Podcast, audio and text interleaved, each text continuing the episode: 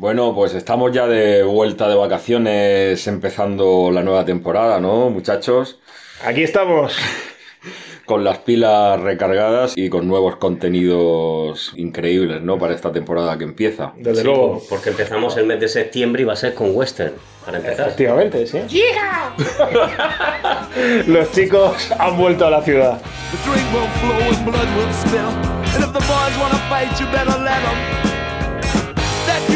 In the corner blasting out my favorite song. The nights are getting warmer, it won't be long. Won't be long till summer comes.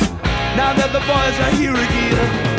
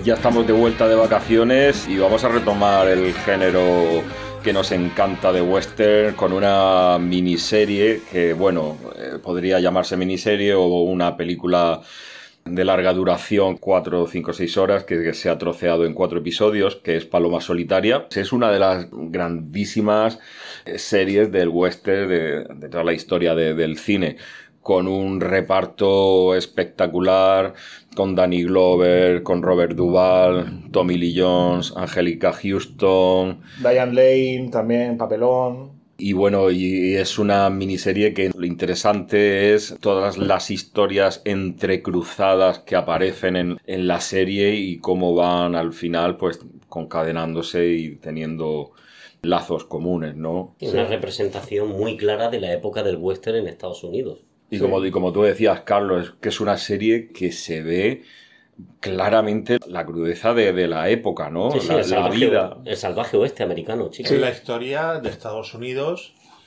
es la historia del Far West y sobre todo donde la vida y la muerte es una línea muy fina y donde los personajes van a estar luchando por sobrevivir. Y además, a veces es que la muerte ataca en un instante, ¿eh? como, en, Exacto. un- como en una de las escenas con uno de los personajes que de manera imprevista, pues ahí se acaba la vida. Sí. Y esto es, es curioso, ¿no? Cómo lo refleja la, la serie sin caer en ñoñerías, pero con un realismo, pues, palpable, ¿no? Sí, sí. La serie está basada en la novela de Larry McMurtry, un escritor maravilloso que tiene otras novelas fantásticas y guiones de Hollywood espectaculares como la última película de Peter Bogdanovich.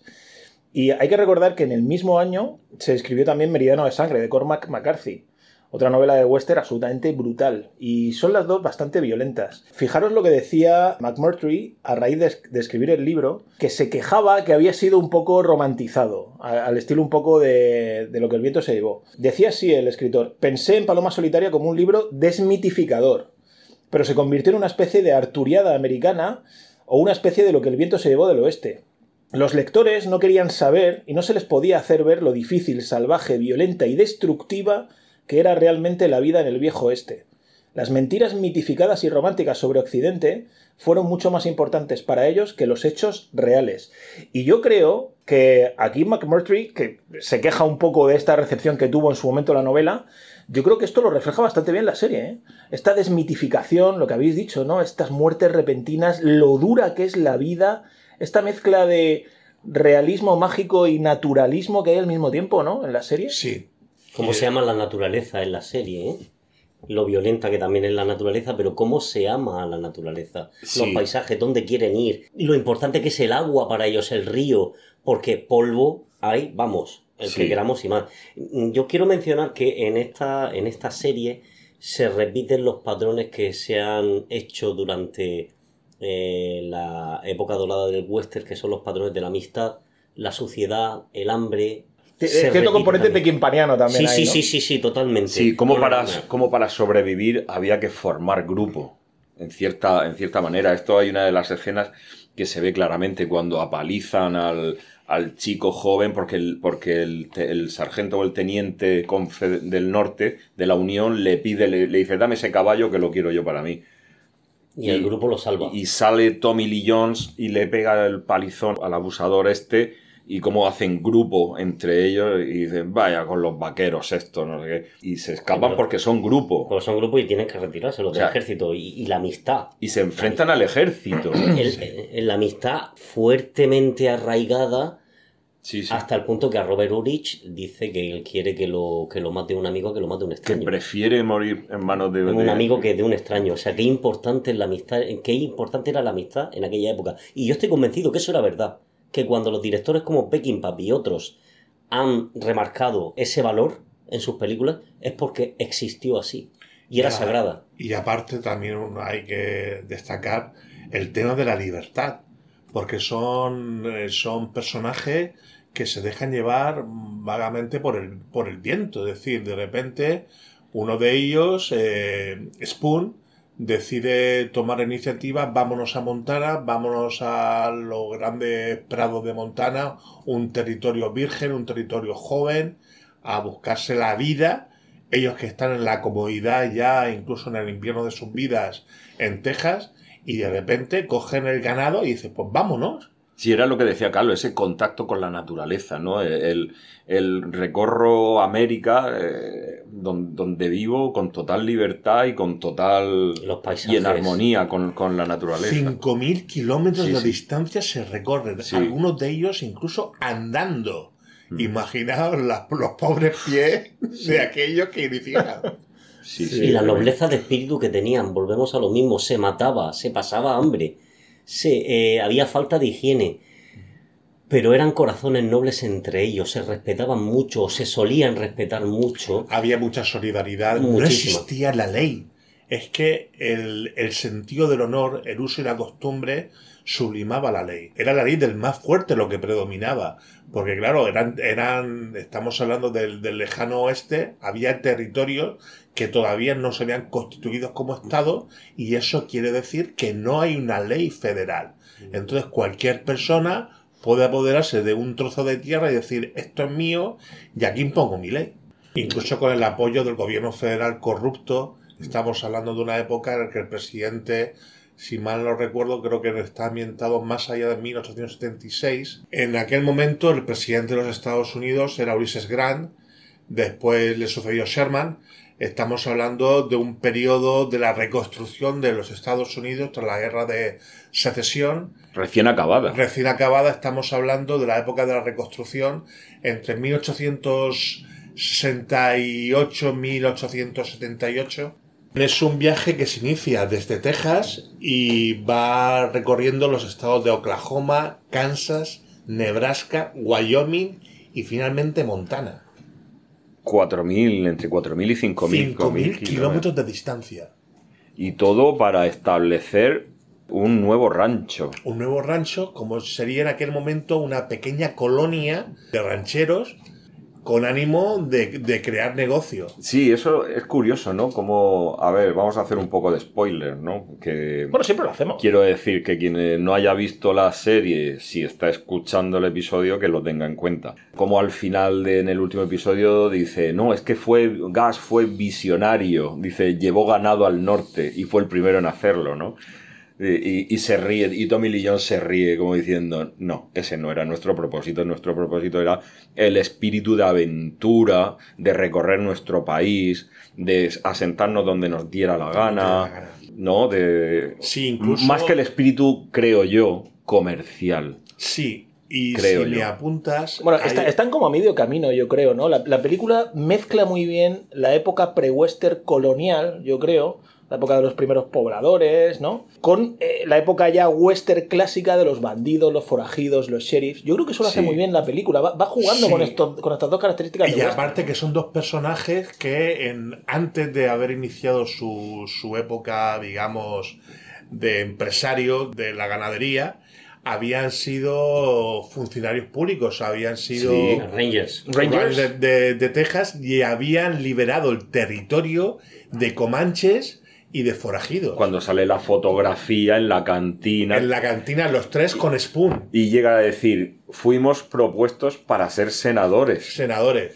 Y es más, ¿cuál era la línea que separaba la ley y el delito? Porque muchos de los policías, o en este caso Rangers de Texas, y después de, de acabar su, de su vida como, como Ranger, se dedicaban a delinquir. Es que los dos protagonistas, tanto Duval como Jones, eh, Gas y Cole, tienen vidas contradictorias en ese aspecto, ¿no? Y eso es lo interesante de esta, de esta peli, ¿no? Que no juega con el maniqueísmo del bien y del mal, sino que está todo intrincado en una suerte de forajidos que antes fueron Rangers, pero ahora no. Y esto... Muy Sam Peckinpah. Sí, Exacto, en ese, en ese aspecto sí. en ese Pero, aspecto sí. pero escuchad que eso hasta podemos traerlo al día de hoy, esta ambivalencia y muchas veces un poco cínica, un poco de, de la, la ambivalencia de, de el dinero bueno y el dinero malo, ¿no? El dinero blanco y el dinero negro. El dinero negro es ilegal, el blanco es legal.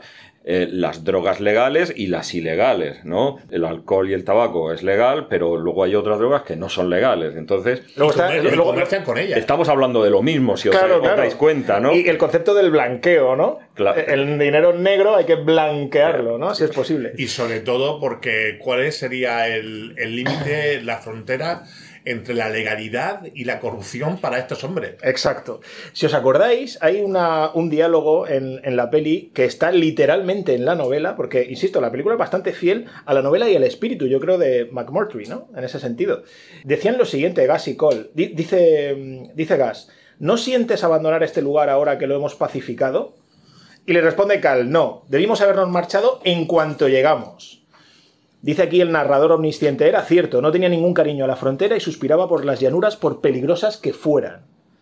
Y dice Gas, es una vida paradójica la que tenemos. Todo este ganado y nueve de cada diez caballos son robados. Y sin embargo, en otro tiempo fuimos respetados guardianes de la ley. Cuando lleguemos a Montana, tendremos que meternos en política. Tú terminarás de gobernador si aquel maldito lugar acaba por ser un estado, y pasarás toda tu vida dictando leyes contra los ladrones de ganado. Y le dice Cal, me gustaría dictar una ley contra ti. Es muy curioso ¿eh? cómo empieza el, el primer episodio, ¿no? Dice, "Va- va- vamos a por ganado. Y, y- y- y lo único que hacen es cruzar el río, que es la frontera entre Nuevo México y Texas, que es donde están ellos, y, y la- y ya está. Y, y bueno, y le roban el ganado al mexicano. Sí, sí, sí. Eh, ala, ya- Pedro ya- Flores, ¿no? Pedro Flores. Pedro Flores. Que luego es curioso porque tienen manía este Pedro Flores, pero cuando se enteran que De que Pedro ha Flores ha ha muerto, notan como que el tiempo pasa también para Y ellos. sienten ¿no? hasta una cierta lástima, ¿no? Como que los tiempos están cambiando. Son nómadas. Sí, efectivamente. Exacto. No son Efectivamente. personas que desean establecerse en un lugar. Y luego también lo que, lo que antes hemos comentado, mitifican mucho la libertad individual. Incluso si me apuráis, son libertarios. Son personas que eh, sí, ellos respetan la ley establecida, pero que no nos toquen la propiedad privada, que no nos toquen nuestros derechos y libertades, que no nos toquen nuestros deseos de expansión comercial, lo que sería casi eh, Los valores, los valores americanos de hoy en día, ¿no? Que- que- conceptos básicos del capitalismo libertario, es decir, de ese Sí, sí, de la- capitalismo salvaje, Del anarcocapitalismo. de la, casi. de la- justo, justo, del anarcocapitalismo y de aprovecharse de todas la- las condiciones sociales para enriquecerse. Y esto tiene un reflejo muy claro en la película, porque antes habéis hablado de amistad y tal, estoy de acuerdo, pero parcialmente, porque no, ¿no veis reflejada en la peli mm, una cierta falta de cohesión entre los individuos que forman parte de los grupos? Porque son todos, efectivamente, como ha dicho Aratai, muy individualistas. Bueno, cada uno Y- tiene sus intereses, ¿no? Claro, y todas las familias son familias desestructuradas. La familia de Angelica Houston está desestructurada y se le han muerto tres hijos. La familia de este Julie Johnson, de este sheriff, Es que la mujer lo abandona. Se va con dos tipos eh, que Mm. matan búfalos o no sé qué historia. Al final acaban muertos por los indios a buscar a su ex marido. Que lo cuelgan al día siguiente. que lo van a colgar al día siguiente. Gas y Cole, a pesar de que son muy, muy amigos, son bastante individualistas también. Jake Spoon, que tú dices que es el que viene, y efectivamente es el que viene y dice lo de Montana, pero Jake Spoon es un diletante, es un jugador, es un... Un truán. Deja, deja sola a Lori, eh, se va por ahí. Hay una cierta. Hay como una falta de cohesión entre, entre las comunidades. Que yo creo que lo que quería reflejar Mark Murtry en la película y también. y, eh, o sea, en la novela y también en la peli. Es esa falta de cohesión que ha habido a veces entre los estados de Estados Unidos. Sí, luego también hay un desarraigo, un desarraigo eh, social, porque lo que hubieras comentado, lo que hubieras comentado tú, al no existir una cohesión en cada una, una estructura en las familias, cada uno sale de como sale mm, como su padre y su madre de entender. Bueno, y esto también con el, el persona, con Tommy Lee Jones y su hijo no reconocido. Es que está presente en, como dices Pedro, en, en todos los personajes. No, Sí. no nos escapa ni Este- uno. Esta mácula, digamos, es- esta tara que tiene el personaje de Tommy Lee Jones, The Cole, con su hijo al no reconocerlo, va a marcar toda la película. Es un leitmotiv un poquito subterráneo, pero que toda la película, cada plano, Tommy Lee Jones lo va a hacer muy bien en cuanto a reflejar esa especie de no quiero reconocerlo. En público. Exacto. No quiero reconocerlo en público. Bueno, ni en privado tampoco lo reconoce, porque cuando, cuando, se, cuando se marcha, es verdad que le deja el caballo, ¿no? Le- Mm. Y lo- luego Angelica Houston, o sea, Claire, Claire se lo echa en cara. Porque para él es más importante el caballo que su apellido. Él Eso. lo deja claro. Se lo dice a ella. Se lo dice a él. Pero ella, claro, ella- Claire, que es una, es una mujer, es un personaje como, digamos, un poco más civilizado, ¿no? Sí, atípico. Un poco, un poco más sensato, ¿no? Más sensato y atípico. ¿Por qué Sí. digo atípico? Porque las mujeres en aquel lugar o eran damas o rameras. Bueno, ahí es que acabas ya de tocar el tema que iba a sacar yo a continuación, que es el tratamiento de la mujer en el salvaje oeste. El concepto de propiedad. Podíamos pensar que esto es algo medieval, pero cuando vemos esta serie nos damos cuenta, poco menos, que la mujer en el año 1876 en Estados Unidos, Unidos era tratado como un objeto o propiedad también. O sea, no tenemos que irnos tan lejos a la Edad Media. En, en esta serie vemos claramente que o son prostitutas o son señoras de ciudad y, y las que son prostitutas, pues bueno, pues son señoras que, que- que la vida pues las lleva ahí, la aventura, la, la- la- la mala vida, las malas compañías, No olvidemos por la ejemplo, supervivencia. Que la Gran Bretaña anterior a la reina Victoria, el mero hecho de que una mujer no se casase y quedase soltera podía ser motivo incluso de quedarse sin ningún tipo de, de ayuda económica. Tenía que vivir de un familiar porque ella misma no podía detentar ningún tipo de profesión o negocio. Sí. Eso es muy duro. Es decir, era una persona que si no se casaba era prácticamente una mendiga. Esto lo vimos en Retrato de una Dama. Incluso eh, se podrían establecer relaciones sentimentales entre esos forajidos y la ramera. Ahora recuerdo, un, creo que en el segundo episodio, en el que una prostituta le dice a Spoon, literalmente, ya no me podrás poseer gratis, ya tendrás que pagar a partir de ahora. Es decir, que a esas, esas rameras en aquel momento podían convertirse en esposas. Sí, Bueno, la, la intención de Jake Spoon, aparentemente al principio, es la de casarse con Lori, ¿no? Casarse con Lo que pasa es que luego nos damos cuenta que es un personaje de una bajeza moral, es un personaje muy moral, entonces él, él va, va a hacer otra vida, ¿no? Pero en principio era eso. ¿Sabéis dónde también lo refleja muy bien mm, trasladando este hecho de Paloma Solitaria? En Sin Perdón. Ahí ven como además una de las mujeres dice nos montan como si fuéramos animales o como si fuéramos yeguas. Bueno, creo que el vocablo que se usa literalmente en Sin Perdón es horse con las putas. Se les llama caballo. A mí me interesa. Por lo menos en el guion. Sí, sí, sí, sí, sí. eh, Y esto está reflejado también en la novela y en el guion, por supuesto.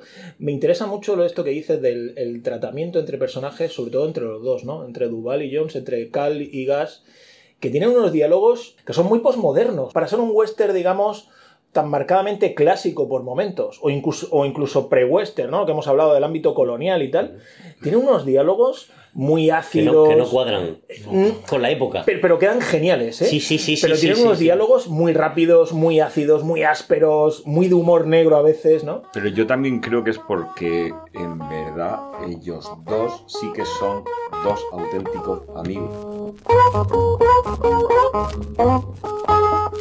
Hello, friend, hello, pal. Baby, you know I've been sinking down. Hello, friend, hello, pal. Baby, you know I've been sinking down. I'm trying to get up on my feet, baby. Kinda able to stir around. Nobody knows you. Lord, when you're all sick and down.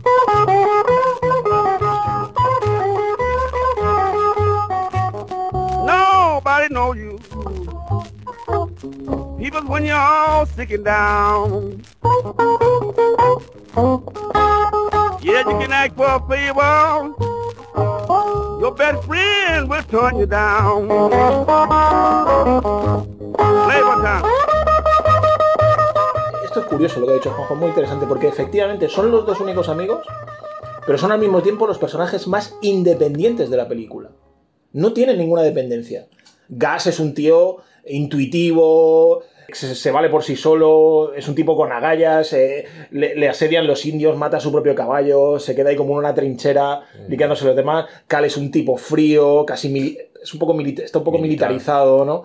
Pero Eh, ¿qué les quedaba, Pedro? Su- no, no, sí, sí, pero que que, no me, les quedaba otra cosa. que me refiero que el resto de personajes son personajes más dependientes. Sí. Sí, sí. Sobre los chicos jóvenes, los chicos. ellos Y me parece interesante este, eh, este apunte que ha hecho Juanjo de que ellos son realmente los dos únicos amigos que hay en la película. Y son líderes, porque Es el una resto paradoja son, esto. son jerar- están jerarquizados. y padres del resto del equipo, sobre todo con los chicos, con los jóvenes, le dice, y cómo lo que hablamos del, del respeto, o sea, se pasaba hambre, no había higiene, pero había un respeto, cuando ellos te decían, haz esto, ve a coger los caballos, ve a reunir el ganado, no protestaban normalmente. Es decir, la jerarquía en la edad, como síntoma de, de experiencia en la vida, de sabiduría, era muy respetada. Sí, bien visto esto porque cuando le da el mando a su hijo, hay uno que, que se revela, ¿no? Y que dice, no, no, a mí el, el crío este no me va a dar... Entonces se, me- se meten en una trifulca, una pelea, Y le pega. y le pega y, y, Ca- y Cal no lo ayuda, ¿eh? El No, padre no, no, lo ayuda. Igual lo que que lo había ayudado antes cuando ha comentado Juanjo que le dan una, le da una paliza a este eh, tipo pendenciero que va con. Con los de la Unión. con los de la Unión y tal. No, no, a- ahí, aquí no le ayuda, ¿eh? No, y, y otras cosas, porque él lo que quiere es que se desfogue, es decir, que luche por su propio yo, es decir, que saque su ego, que saque su ego a relucir y que diga, aquí estoy yo y me quiero ganar el respeto de, de los compañeros.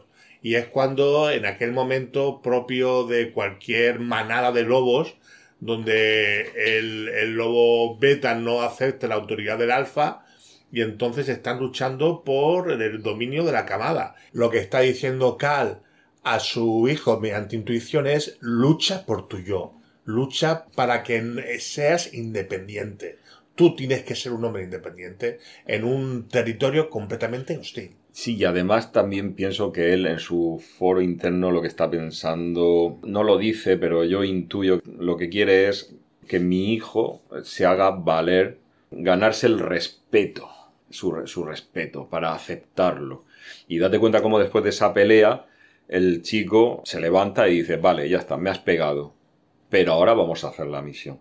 O sea, tú me habrás podido derrotar, me, me- has apalizado, pero a mí me han nombrado como líder para esta expedición que tenemos que hacer este encargo y lo vamos a hacer. Así que vamos. Correcto, la jerarquía era lo que predominaba en aquel momento. En tanto- Por una cuestión de supervivencia. de supervivencia porque era una anomía social. Era sencillamente la ausencia de normas, la ausencia de leyes y todo era uso y costumbre. ¿Cuál es el- el- la primera norma de un uso y costumbre de una sociedad civilizada? La jerarquía. Si no hay una jerarquía social, si no hay una élite en esa, en esa pirámide, Un orden, todo, un un- orden, todo se viene abajo. Sin orden no hay libertad. Y ellos intentaban establecer un orden. Correcto. Y a mí me parece también muy interesante los diferentes puntos de vista que tienen los distintos personajes acerca del concepto del amor y de las relaciones con las mujeres. Sobre todo Gas y Cole, ¿no? Y el sheriff este que sale del pueblo Ah. en busca, que está enamorado de, de la mujer que lo abandona para irse con... No recuerdo ahora mismo el... O el dueño, Sí, de- yo- o el dueño del burdel. o que, quiere, que, que quería... está enamorado, Sí. que está enamorado perdidamente de, de Diane Lane, pero Exacto. no lo quiere reconocer Exacto. porque él mm, idealiza a esa mujer. Sí. Tiene idealizada a esa, a esa ramera, Él quería retirarla. la quiere retirar, pero no se ve capaz, quizá por su fealdad física, no se ve capaz de decirle, oye, estoy enamorado de ti Mm. y prefiero tenerte como amiga. Exacto, es que en el tratamiento de cada personaje, en cómo se relacionan con, con las mujeres, se ve la actitud hacia la vida de cada una de esas personas, ¿no? Y de sus valores y de su... Y por ejemplo, en el personaje de Gas, lo que estás viendo es que es un hombre muy de, mm, de carpe diem, de aprovecha el momento.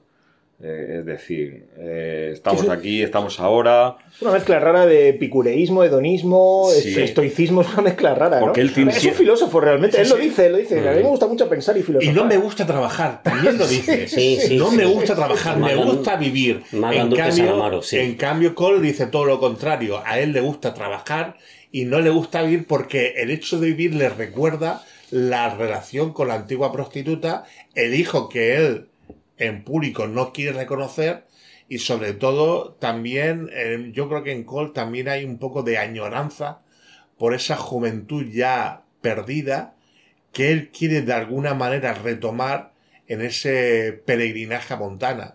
Yo sí, es como un volver a empezar. Es volver a empezar. Exacto. Es para rejuvenecer. ¿no? Para Es rejuvenecer. Es una segunda oportunidad para, para hacer las cosas mejor. ¿Y Sí, qué sí. os parece el punto de los dos cerditos que van acompañando siempre al ganado? bueno, eso Bueno, es buenísimo. es ¿eh? buenísimo, ¿no? Es fascinante. Yo creo que también es la metáfora de Gas y de, y de Cole, los dos cerditos. Oye, Sí, pues, sí, sí, oye, sí, qué sí. bueno. Los dos independientes. Los dos independientes, cerdos, marranos, Y van a su aire. y van a su A su aire. bola. Y aparte que son, eh, no sé, son defendidos por, por el grupo, que no se los comen, Bueno, no, no sale. no sabes si son devorados por ellos. Lo más extraño es que no, no fueran devorados el primer día. Sí, sí. Su empresa, ¿no? Entre comillas, pone se alquilan caballos y coches, se venden reses y caballos, no se compran ni se venden cabras ni burros y no alquilamos cerdos. Cerdos. Alquilamos. Sí, no alquilamos cerdos. Y fíjate, esto es interesante porque a raíz de, eh, de un mensaje que ha mandado antes Tai, me, ha venido a la cabeza una cuestión y he estado buscando en casa y he encontrado las sátiras de Juvenal, de este poeta clásico latino, ¿no? Porque estaba un poco obsesionado todo el rato con esta inscrip- inscripción latina de... Que ponía en el, en el cartel Sí. del rancho. Exacto, que es uva uvam viviendo varia fit, que, que es una inscripción mal escrita, parece ser. A propósito, imagino que Larry McMurtry cuando escribió la novela le escribió mal a propósito, pues dejando entrever un poco el analfabetismo, Mm. ¿no? Pero fijaros lo que dice Juvenal en su sátira segunda, que va sobre la homosexualidad masculina, porque hay que recordar que todos estos poetas latinos y sobre todo griegos hablamos fundamentalmente de la homosexualidad masculina. El lesbianismo no lo tenían prácticamente en cuenta. Pues dice lo siguiente Juvenal. Tú, crético, ll- llama crético al abogado predicador de la moralidad, es decir, es el tipo como que siempre está hablando de, de la moral del grupo.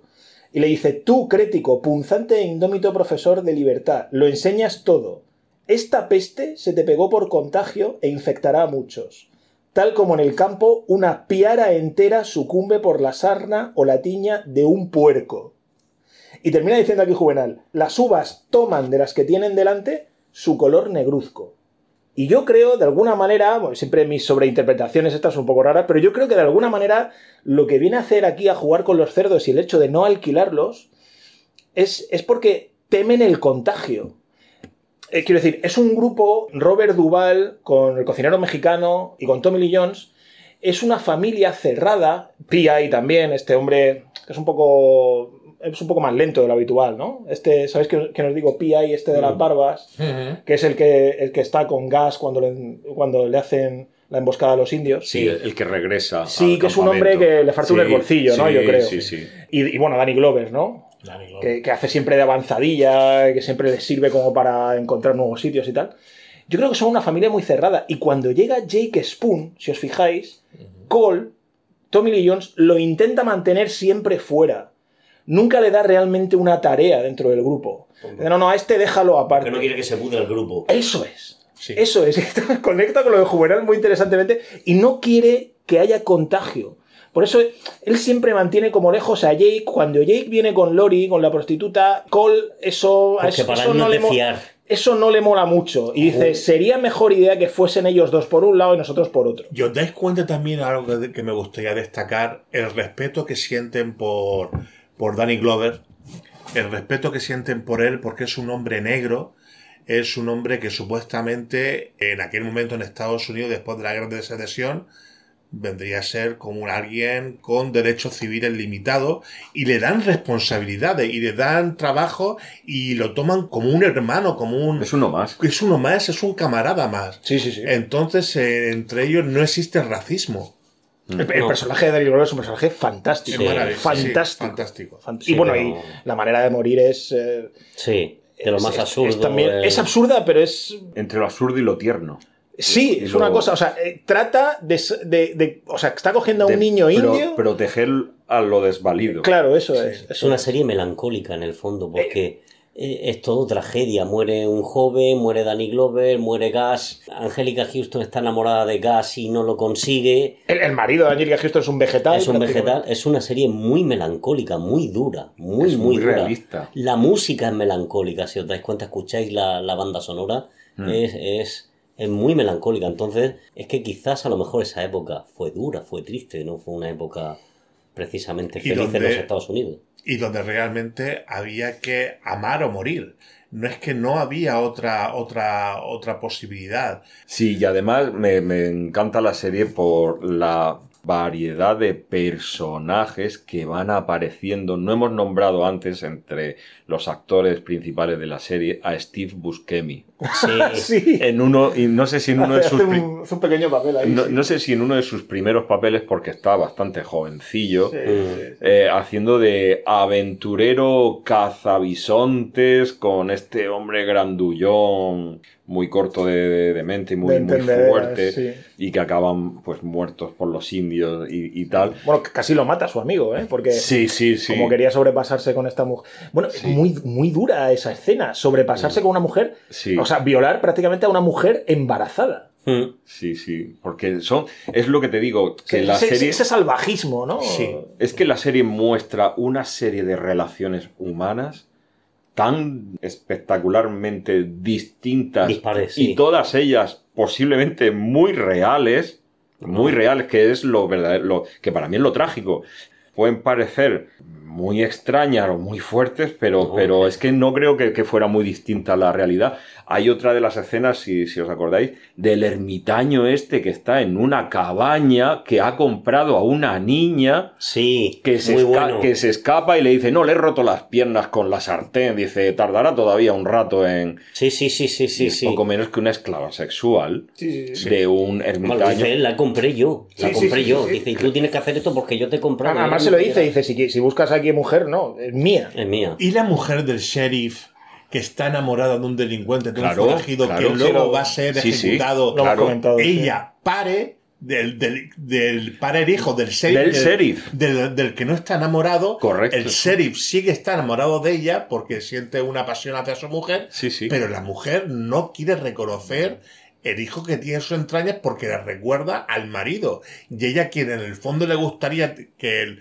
el macho que la concibiera fuera el forajido. Es que por eso digo, esta serie es tremendamente psicológica y filosófica de, de los tratamientos, de, de las personalidades de, de cada personaje, de las actitudes an- ante la vida, las Y de- tragedias, las... Y de una América que no ha cambiado. Que sigue muriendo gente por muerte violenta, por lo que ahora será por tráfico de drogas, por otras cosas, pero es unos Estados Unidos que te das cuenta que en su, su esencia social sigue siendo para mí casi la misma. La violencia. La violencia. Es un país fundado en la violencia. En la- exacto, con sangre, ya lo dijo. Bueno, todos los países han fundado con vi- en la violencia, pero claro, el, el resto de países tienen mucha más historia. Es que Estados Unidos tiene 200 y pico 200 años de historia. años muy poco. Pero bueno, que se construyó con, con sangre y, Ah. y- y continúa desarrollándose el país con sangre, con muertes violentas. Y entonces el western es pues, pues un reflejo. de Es el género más estadounidense. Sí.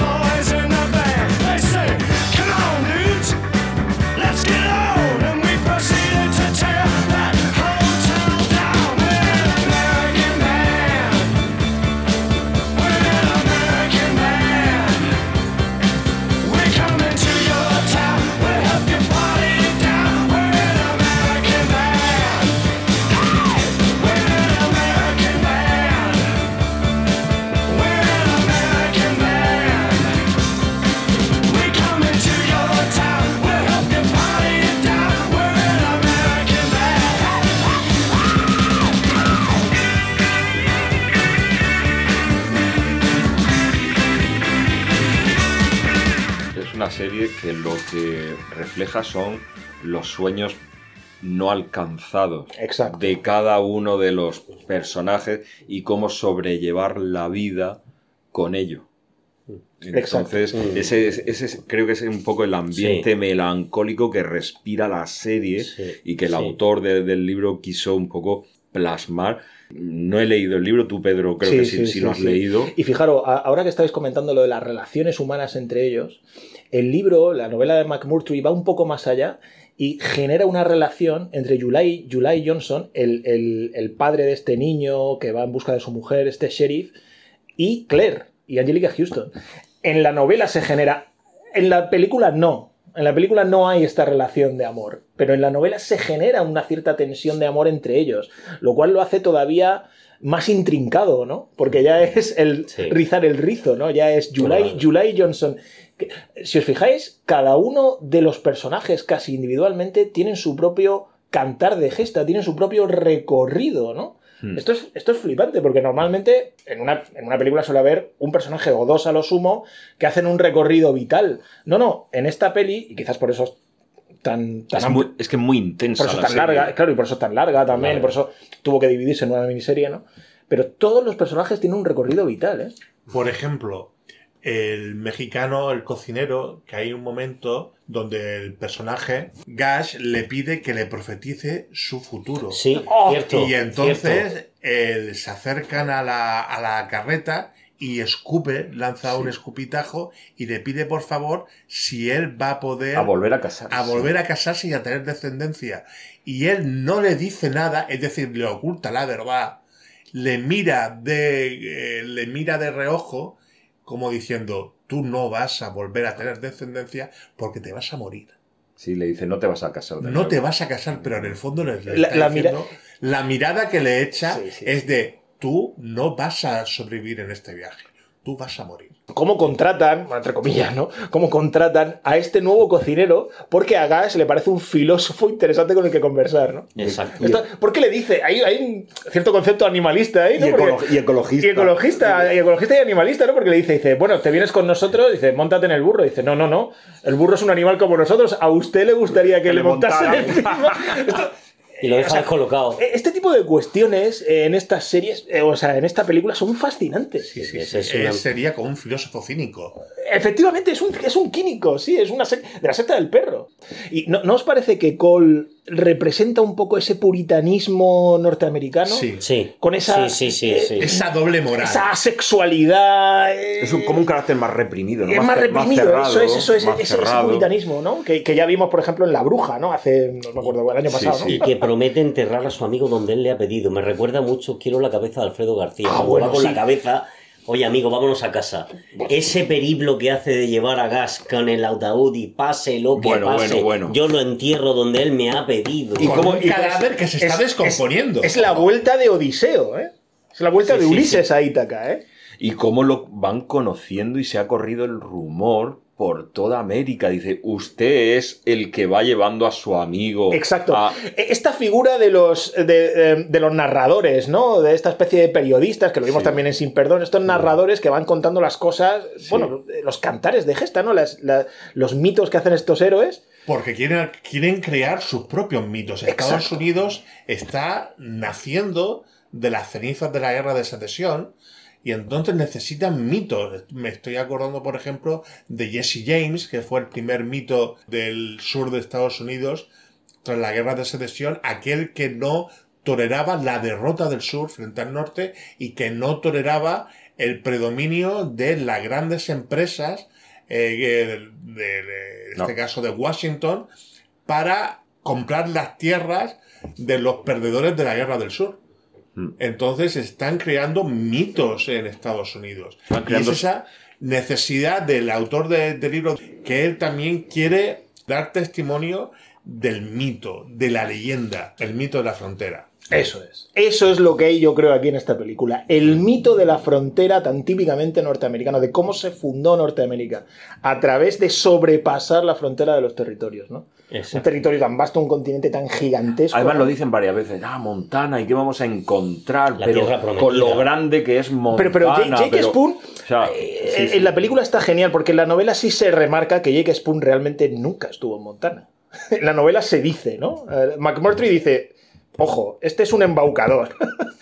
Entonces, el tipo llega, no, está en Montana, y, pero en la película se, se entrevé que el tipo está como mintiendo, este tío que va a estar en Montana. Ya. Y luego creo, no sé, me me acuerdo si es Gas o Cole el que dice, pero sí, yo creo que por aquí no ha pasado Jake ni de coña. Porque Jake es un tipo pendenciero, es un jugador tal, pero- y también es bastante cobarde, ¿eh? Sí, Sí. Bastante cobarde. Sí, porque cuando se va con los asesinos, pudo haberse enfrentado a ellos en la serie, no lo hace. No lo Sí. hace. Y le, cuesta, cobardía. y le cuesta que su amigo lo ahorque. Sí, sí, sí. le sí, cuesta sí. eso. Lo que pasa es que ahí hay una redención. del- en el, en- cuando lo Por su cobardía, por su cobardía. Pero se redime, de alguna manera. Hay una redención ahí de, de Jake, ¿no? Que es cuando dice que lo, hacerlo. Me, me gusta que lo hagáis vosotros antes que lo haga otra persona. Sí, y además cuando muere dice, ha sabido morir como un hombre o ha sabido morir con honor. Y es la única escena en la que Gas, que está. si- Robert Duval. Bueno, Robert Duval. Está que hay que reconocer. sale. pues, Robert Duval. Está que Es, uno de los Se grandes. emociona, se emociona. Es, sí, en la Se muerte, en la, emociona, en- la en la muerte de Jake, sí. De Jay Sí. Spoon se emociona Sí. porque él no, no prevé que él Que eso a vaya, suceder. a, vaya a suceder. está rodada de maravilla. Hay un momento, hay un segundo, no sé si os fijasteis bien, yo es que le di para atrás, hay un segundo en el que parece que lo va a bajar del caballo. Y es el propio Jake el que con las espuelas le da al caballo. Sí, Sí, espolea al caballo. sí, sí, Entonces, sí, sí, sí, sí, un- sí. No sé cómo está Sí. rodado eso, no sé si está improvisado, no sé muy bien cómo está rodado. Parece, parece casi una improvisación de, entre comillas, mal rodaje, pero que queda genial. Y entonces Robert Duval hace para atrás y hay un primer plano en el que se le ve casi llorar. ¿eh? Sí. Un tipo muy irónico, este gas, ¿no? Este personaje de Robert Duval. Robert Duval que está inmenso. Está inmenso. Uno de, lo- uno de sus grandes personajes Tommy Sí. Jones. eh, Tommy de la historia. Vamos, un tipo Lo- que tiene. que tiene una filmografía brutal, ¿eh? La amistad de los dos siendo tan independientes y como su amigo va a enterrarlo al otro, pase lo que pase y cumplen su palabra. La amistad es cumplir la palabra. Un amor, una filia, como dirían los griegos. Un amor fraternal. Hay muchos tipos de amor, ¿eh? Hay muchos tipos de amor y entonces entre ellos hay un amor fraternal. Sí, aquí no llega a Leros, ¿no? No llega a Eros, pero sí que es cierto que es una, es una filia, es un amor fraternal que le que él, su sentido del honor, le lleva a recorrer otros 5.000 kilómetros de distancia para conducir los restos mortales que se están pudriendo al sol de una parte del, del norte de los Estados Unidos a prácticamente la frontera con México. Vamos a ver, es que, es que la amistad es una de las formas de amor más puras que hay. Sí, sí, no, a ver, hay que decir que desde luego el, el género de western es un género que este aspecto humano lo, lo ha habido directores como Peckinpah, como esta serie, como, como Clint Eastwood en Sin Perdón, que lo han reflejado maravillosamente. Y sigue jugando esta película con los eh, caracteres o roles antagonistas. Son muy distintos entre sí, Gas y Cole. Seguimos remarcando esto, pero a pesar de eso se quieren, ¿no? Y esto viene de todos los directores que ha dicho Juanjo, ¿no? Al final tiene una relación de amistad, el, ¿cómo es esto? El roce al hacer cariño, ¿no? Y tiene una complicidad, lo que habéis dicho antes, ¿no? Con la naturaleza, con el estado salvaje. Realmente, es que el, el comienzo de la película, que es un comienzo muy de, tea- de teatro filmado, porque prácticamente están solamente en, en la casa, luego salen fuera, pero no hay muchos eh, Hmm. planos, digamos, no hay travelings, no hay Hmm. planos técnicos muy, muy remarcados. Ya te mete dentro de, la de una historia familiar. Sí.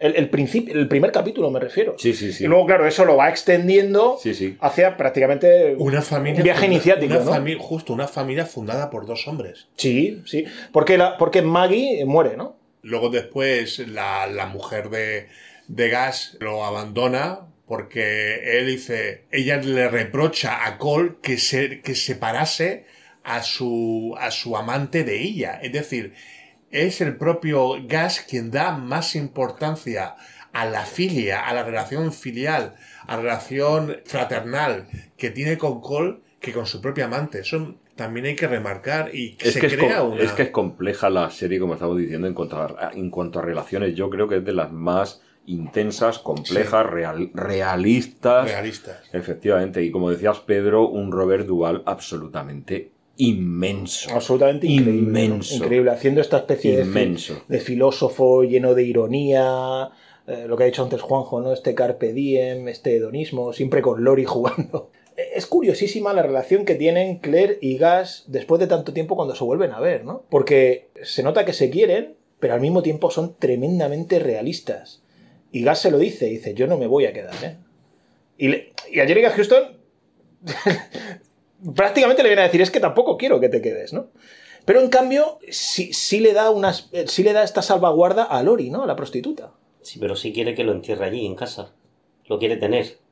Sí, Dice, no, ¿y por qué no lo entierras aquí? Dice, no, yo he cumplido mi palabra, le dice el amigo. sí, él no Dice, quería. "Ya, pero como diciendo, es que yo lo quiero tener aquí cerca de mí. Bueno, es que cua- cuando, cuando se está muriendo, mm, eh, que le da esta gangrena, eh, le dice que no. Dice, bueno, te entierro ahí en casa de. Dice, ahí al lado del imbécil, está el marido, que parece ser que era, bueno, pues un comerciante así de caballos y tal. Pobre hombre. Sí, pobre hombre.